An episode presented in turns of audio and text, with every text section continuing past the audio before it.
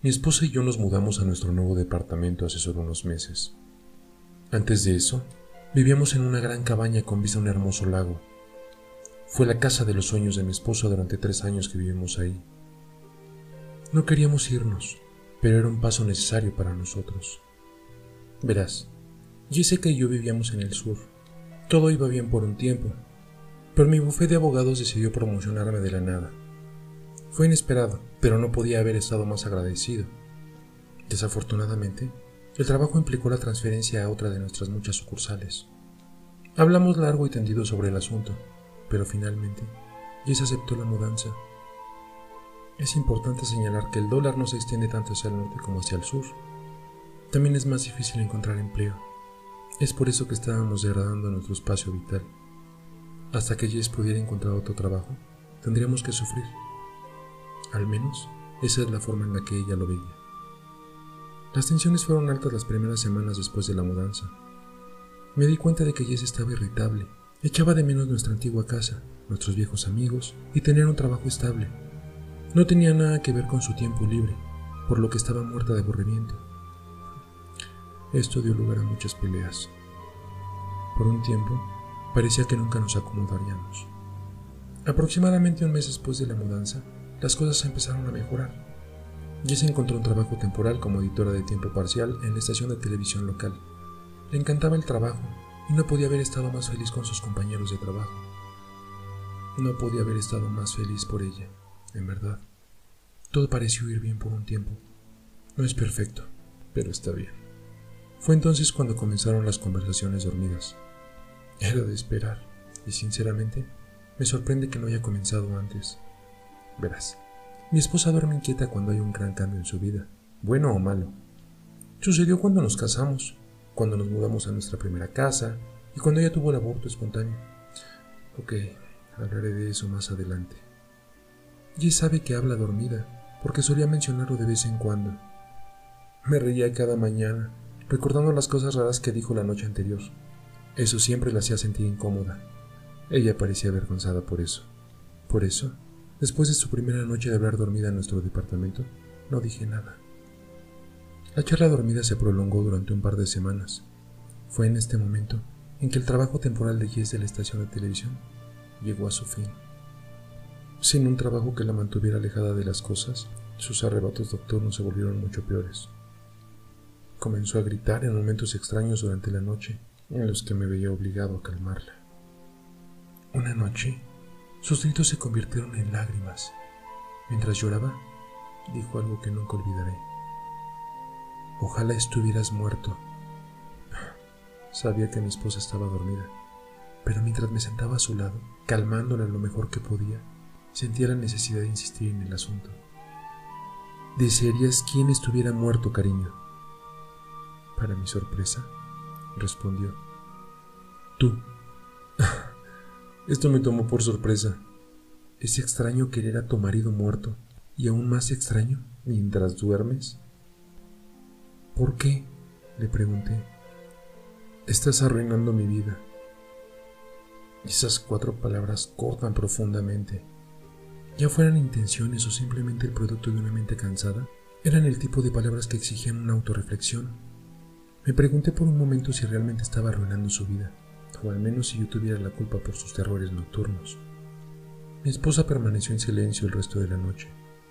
Lo sé, porque me quedé despierto. La contemplación y la preocupación me impidieron un buen descanso nocturno. No creí ni por un segundo que mi esposa realmente me quería muerto, pero sus payasadas nocturnos eran ciertamente un motivo de preocupación.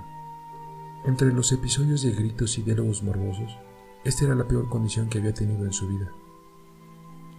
A la mañana siguiente estuve muy cerca de contarle lo que había sucedido, pero seguí pensando en cómo reaccionaría y qué diría.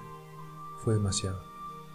No quería agobiarla más de lo que ya lo había hecho, especialmente después de que acaba de ser despedida. Tampoco quería tener otra pelea.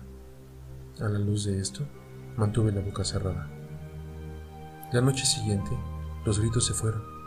Eso fue un consuelo, pero fugaz. De la nada, Justo cuando estábamos a punto de cerrar los ojos y terminar la noche, la conversación dormida comenzó una vez más. A veces pienso en cómo lo haría, dijo ella. Atribuí esa afirmación a pura tontería inducida por los sueños, pero luego continuó. Mientras duermas en la cama, me levantaré y me iré a la cocina. No sabía de qué estaba hablando, pero mientras seguía hablando me di cuenta. Hubo algunos momentos de galimatías inaudibles, pero a partir de los fragmentos que eran fluidos, pude pintar una imagen bastante buena de lo que estaba describiendo. Mete la mano, agarra el cuchillo, una y otra vez, sangre resonando en la cama. Ya no puede arruinar mi vida. ¿Mi esposa estaba describiendo su plan para asesinarme? ¿Tan profundamente inquietante como esto era? No pude evitar reírme. Después de todo, era solo un sueño. Nada más. Digo, no puedo decir que no haya hecho cosas raras en mis propios sueños. Cosas que nunca haría en la vida real. Mm, Jess estaba enojada conmigo por la mudanza y estaba resolviendo sus frustraciones mientras dormía. Al menos eso es lo que me convencía a mí mismo. La conversación dormida continuó durante algunas semanas. Esperaba que las sesiones de ventilación de medianoche de Jess estuvieran haciendo bien, pero sin un título de psicología no podía estar seguro. Todo lo que podía hacer era escucharla divagar acerca de tirarme cada noche y esperar a que su condición siguiera su curso. Lo más que había durado su conversación dormida fue por un mes, por lo que era seguro decir que terminaría pronto. Pasó un mes, luego dos. Jess no se detuvo. Todas las noches era la misma rutina, o con tonterías incoherentes, o balbuceó sobre cómo le gustaría hacerme daño. Ya se estaba haciendo viejo eso. Pero una noche lo cambió todo. Mientras mi esposa dormía, pronunció algunas palabras que me atravesaron el corazón. Perdí a mi bebé por tu culpa, dijo ella. Mis emociones se arremolinaban y formaban una mezcla agria que descansaba en la boca de mi estómago. Esta vez tenía que saber a qué se refería. ¿Qué quieres decir, cariño? Hubo un breve momento de silencio, pero finalmente Jess me ofreció una respuesta. Hubo algo más de galimatías mezcladas, pero fue capaz de hacer entender su punto. Me hiciste querer tener hijos, me pusiste vida, ahora estoy sola, dijo. Uf. Esto tocó un nervio y provocó que algunas lágrimas rodaran en mis mejillas. Fue idea mía tener un hijo. Jess nunca quiso tener hijos, pero se obligó a quererlos para mí. Por eso, después del aborto, me sorprendió encontrarla absolutamente devastada.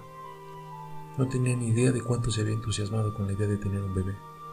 Mis lágrimas fueron interrumpidas por más conversaciones dormidas, de la peor variedad. Voy a matarte, prometo, dijo ella. Eso fue lo último que dijo en toda la noche. Ha pasado aproximadamente una semana desde que mi esposa hizo esa promesa. Por inquietante que fuera esa amenaza, fácilmente podría haberla ignorado con el resto, asumiendo que también era producto del estrés y no era nada de qué preocuparme. Desafortunadamente, no puedo dejar de preocuparme por eso. Jess me está asustando muchísimo.